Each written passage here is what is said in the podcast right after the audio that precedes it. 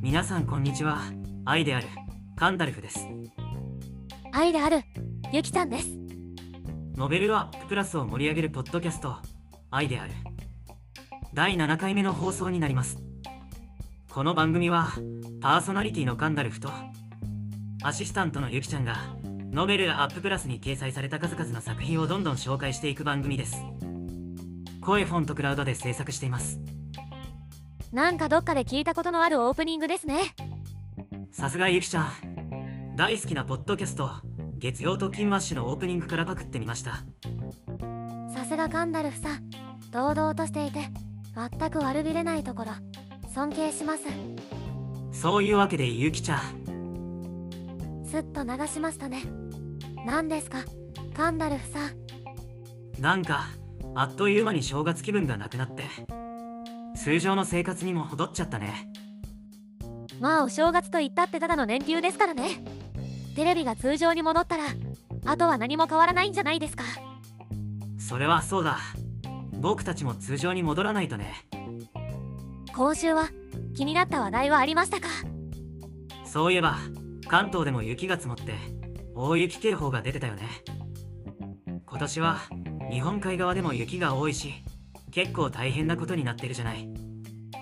カンダルフさんは北海道に住んでるんだからもっとすごいんじゃないですか？それよく言われるんだけど北海道って言っても広いからね。確かに日本海側や内陸ではものすごい雪が降ってるんだけど北海道の東側特に太平洋側の一部は降雪量が少ないんだよね。夏は涼しく冬は雪が少なく天気だけで考えたらこんなに住みやすいところはないよ。もっとリモートでの仕事がやりやすい社会になって日本中どこに住んでいても関係なくなったらもっともっと人気が出ると思うな。確かに同じ北海道でも大阪と東京くらいの距離がありますからね。そう考えるとでっかい道北海道ですね。ゆきちゃんよくそんなキャッチコピー知ってるねそれは牧潤さんの全日空のキャッチコピーだね。今でも結構普通に使われていますからね。キャッチコピーといえばこの番組ではおなじみの東十条さん。お電話ありがとうございます。中の人です。のコラムで面白い紹介をしていたよ。45話の消費者が直面する問題その3という回でキャッチコピーが出てくるんだ。この回は特に勉強色が強くて消費者が直面する問題。その1その2その3は面白かった。まず第1に主人公が乗り越えなければならない壁を作り第2に主人公の心の葛藤を描き第3は物語に哲学的な意味やメッセージを持たせる。ちょっと要約しすぎたんじゃないですか？もちろんこんなのじゃ全く伝わらないから東十条さんのコラムを読んでね読んでると順序立てて物語の構成を考えることができるのでなんか面白い作品が書けちゃう気がするからアイデアでないなぁと悩んでる人はぜひ読んでください。今更ですけど東十条さんって何者なんですかね？ほんと？それな。あとねちょっとキュンとするやつ紹介していいかな。私キュンキュンする作品大好きです。桃口優さんの恋がしたくなる言葉。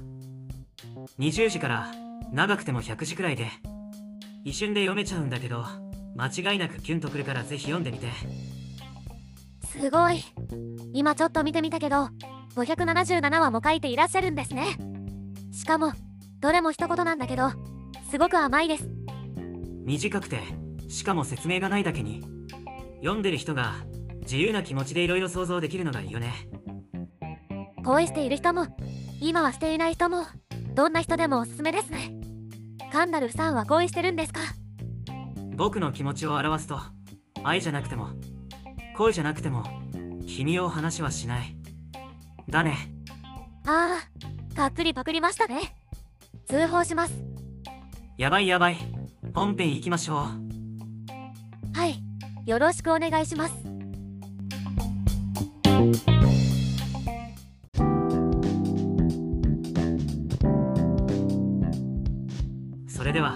早速皆さんの小説やコラムを紹介するコーナーです。今回はただいま絶賛連載中。更新されると真っ先に読んでいる作品でゆりさんの灰色の花を紹介したいと思います。一言で言うとどんなお話ですか？一言で言うと右手に異能を持つ女の子のお話。作者の一言コメントパクりましたね。右手に異能というと鬼の手を連想しちゃいますね。お懐かしいところ来たね。まあ関係ないんだけど。早速作品紹介をお願いします。はい読みますね。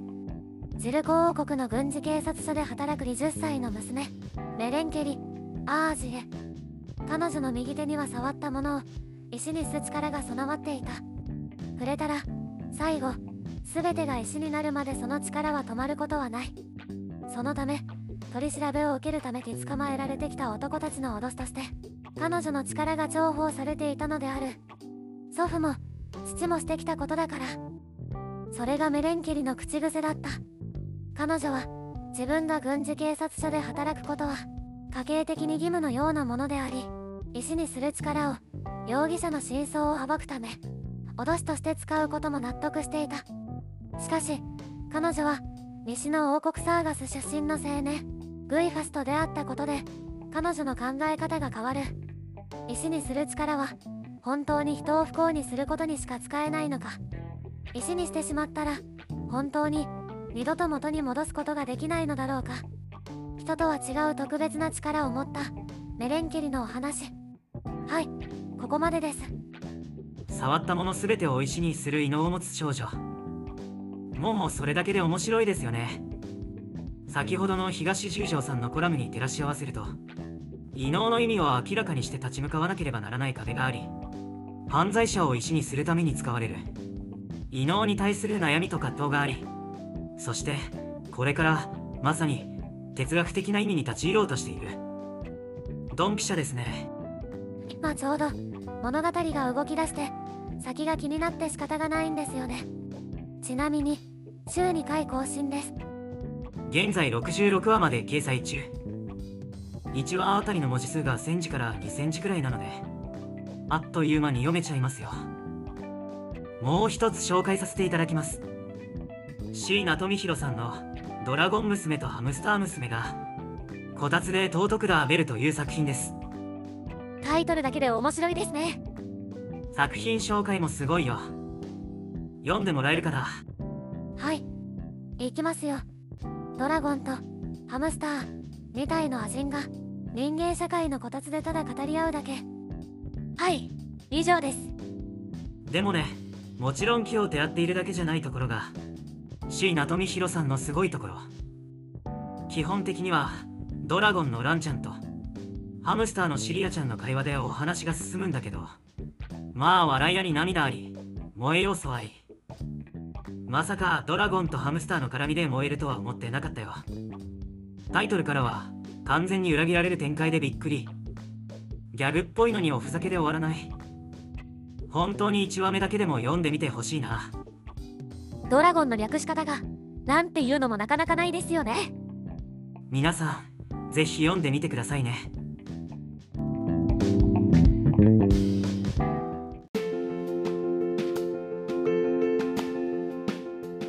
はい。次はカンダルフの好きを垂れ流すコーナーです。皆さんこんなフレーズ聞いたことありますか？エキムエリフエカムエリフエリフエリフディマジオ。カンダルフさん頭でもおかしくなったんですか？ユキちゃんは聞いたことないよね。これはね皮吹山の魔法使いという当時流行ったゲームブックに出てくる呪文なんだ。30年以上経ったのに記憶しているなんてすごくない。あんまり外で言わない方がいいですよ。ちょっと引いちゃうから。まあ大抵はそうだよね。ゲームブックって読んでいる人が自分で行動を選んでその選択によってストーリーの展開と結末が変わっていく小説なんだ。その先駆けが皮吹山の魔法使い。テーブルトークロールプレイングゲームが大好きだったっていう話をしたけどこれは一人でできるテーブルトークロールプレイングゲームみたいなものだね。まあこれが難易度が高くて普通のゲームでいうところの初見殺しだらけ。こっちを選択したらはい死にました。最初からどうぞみたいな。もちろん選択するところのページに指を挟んでおけばよいんだけど当時はそんなこと考えもしなくてね。まあ何度も最初からやったよ。やっとのことでいいところまでたどり着いても宝箱を開けるには鍵の番号が必要で手に入れてなかったら開かない。鍵を持っていればこっちへ。持っていなければこっちへ。みたいな選択肢じゃないんですか？それがうまくできていてね鍵には番号が書かれていて宝箱を開けるなら今のページ数に鍵の番号を足したページに飛びなさい。とか仕掛けもちゃんとしてるんだよすごい。なんか聞いただけでもちょっと面白そう。そしてやっとのことで魔法使いと対決しても秘密の呪文を知らないと勝つことができないんだ。本当に何度やり直したことか達成感もすごかったよ。挿絵がとっても雰囲気がありますね。そうなんだ。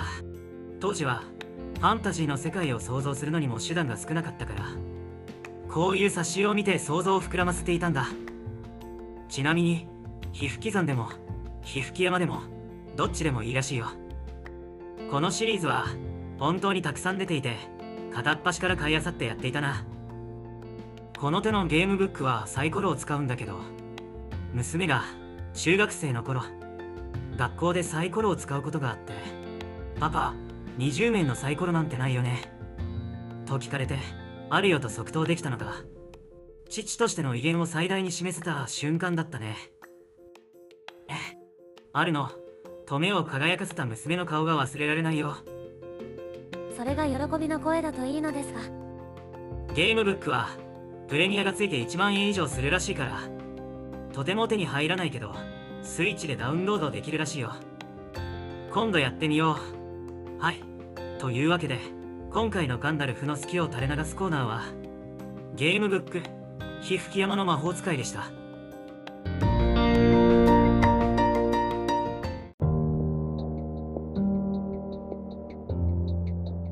最後にいつものガンダルフの作品紹介コーナーです。なんだかんだ言いながらもう第6回ですね。皆さんがここで聞くのをやめていないことを祈っています。大丈夫そのためにこの後にお便りコーナー入れてるんだから。なるほど作詞ですね。それではカンナルフさんが心待ちにしていた AI による小説朗読シリーズ第6回今回はショートショート核ミサイルが飛んできたシリーズから裏切りをお送りします。それではどうぞ。大統領この場はとにかく逃げてください。私が最も信頼している副大統領が駆け込んできた。逃げる。この後に及んでどこに逃げる。私はもうこの国と運命を共にする。どちらにせよ逃げている時間などない。核ミサイルの着弾はもうすぐだ。とにかくこちらへ。強引に手を引いて連れて行かれる。執務室の奥にある建国の英雄の肖像画彼がそれに手をかけると裏に核シェルターへの隠し通路が現れる。バカな。私だけ逃げてどうなるというのだ何をおっしゃるんですか？政権の者が皆死んだら生き残った民たちを誰がまとめるというのですか？あなたは生き延びなければならない。言い終わらないうちにシェルターの重い扉が外から閉められる。私は血がにじむほど唇を噛みしめた。ここで死ぬのはたやすい。だが私にはやるべきことがあるということか。シェルター内は外界との通信手段が全くないため不安と恐怖の日々だった。3ヶ月が経過し私は外に出ることを決意する。恐る恐るシェルターから出た私が見たのは夢でも見てるのか。そこにあったのは以前と何も変わらない日常。どこかが壊れた形跡もなく誰かが犠牲になった様子もない。事実はこうだった。飛来した核ミサイルは幸いにも不発である。発射した相手国は国連軍により制圧された。私は真っ先にシェルターに避難した恥さらしの大統領としてすでに政権を追放されており現政権は副大統領であった彼が代行している。私は彼とお互いの無事を祝おうとしたが彼にその気は全くないようであった。はいというわけでショートショート核ミサイルが飛んできた。第6話裏切りでした。果たして副大統領の真意はどこに？ですね。もしかして副大統領の初登場会ですか？この後あんなに出てくるとは想像もしなかったですね。キャラクターを固めて書いているわけじゃないから勝手にどんどん個性を出し始めてびっくりしてるよ。これからどんどん活躍するからお楽しみに。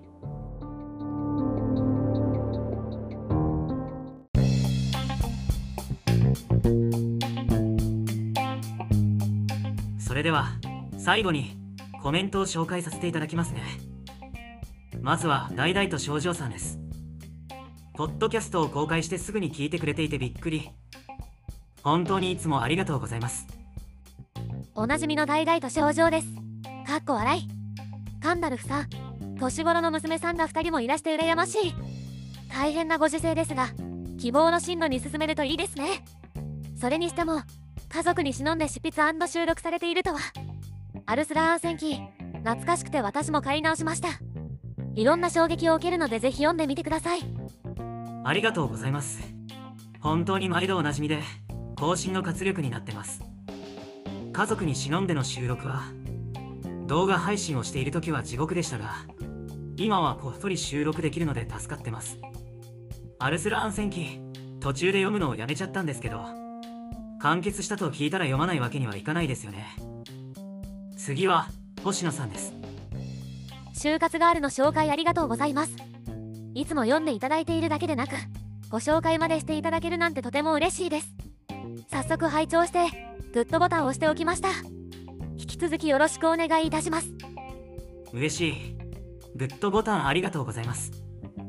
就活ガールは就職や転職だけでなく生活する上で常に役に立つ考え方だと思います。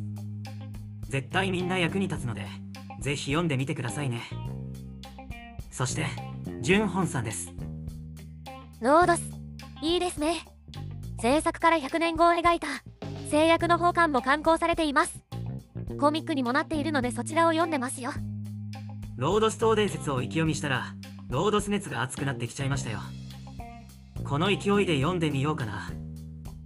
ちなみに関係ないけど重宝さんって発音が難しいんですなかなかうまく言えない。重宝さん。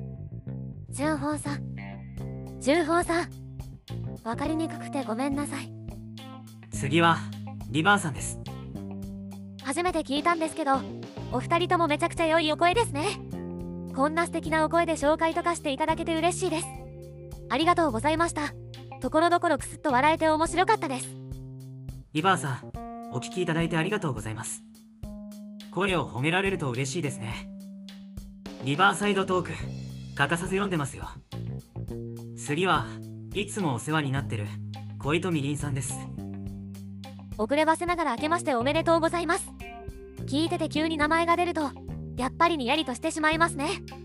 毎回楽しみにしております。小糸みりんさん明けましておめでとうございます。いつでも何度でも呼ばせていただきますよ。みりんさんみりんさん。こういうお便り本当に嬉しいですね。はい。そして東十条さんです。コメント紹介ありがとうございます。そして初夢。実は私年に片手で指折り数えられるくらいしか夢を見ないのです。毎度ぐっすり超深い眠り。ごく稀に見る夢はハッピーで空飛んでます。昨年2回だけ見た夢はどちらも工程の違いがあるだけの自由な空の旅鼻毛さっさも見たい。夢を見ないくらいぐっすり超深い眠りっていいですね。しかも空を飛ぶ夢を見るとか羨ましい。私は夢に気をつけるくらいよく夢を見ますよ。俺杖的な夢を見たいのだけどまだ見たことないです。最後に土佐谷治平さんです。爽やかなトーク番組でしたね。就活があるわ。本当に面白かそしてリアルに会社が求める真意を理解できる素晴らしい作品ですね。それから早春のひまわりは本当に素晴らしい話でした。これからも素晴らしい作品を紹介していてくださいね。応援しています。土佐や治平さんは紹介した作品を読んでくれているんですよね。紹介しがいがあるし少しでも読者が増えたら私も嬉しいです。本当にありがとうございます。応援されたらやらないわけにはいかないですね。今年も頑張りますよ。他にも宮古マーリンさん立花さんマシュマロさん糸さん読み線のクエイナーさん本当にありがとうございます。ここでは第6話にコメントをくれた方しか紹介していませんがお知らせなんかにも応援たくさんいただいています。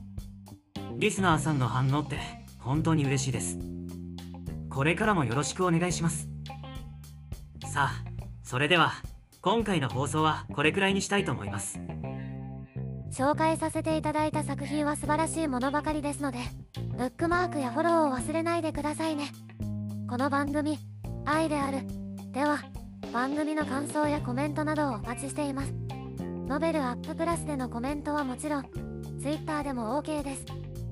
この番組ではカンダルフが気になった作品を勝手に紹介していますが作者様に了解を取っているわけではありません。気に触ったらごめんなさい。これからもできる限りたくさん片っ端から紹介させていただきます。さあそれではお付き合いありがとうございました。お相手はカンダルフと。ゆきちゃんでした。それではまた会いましょう。バイバイ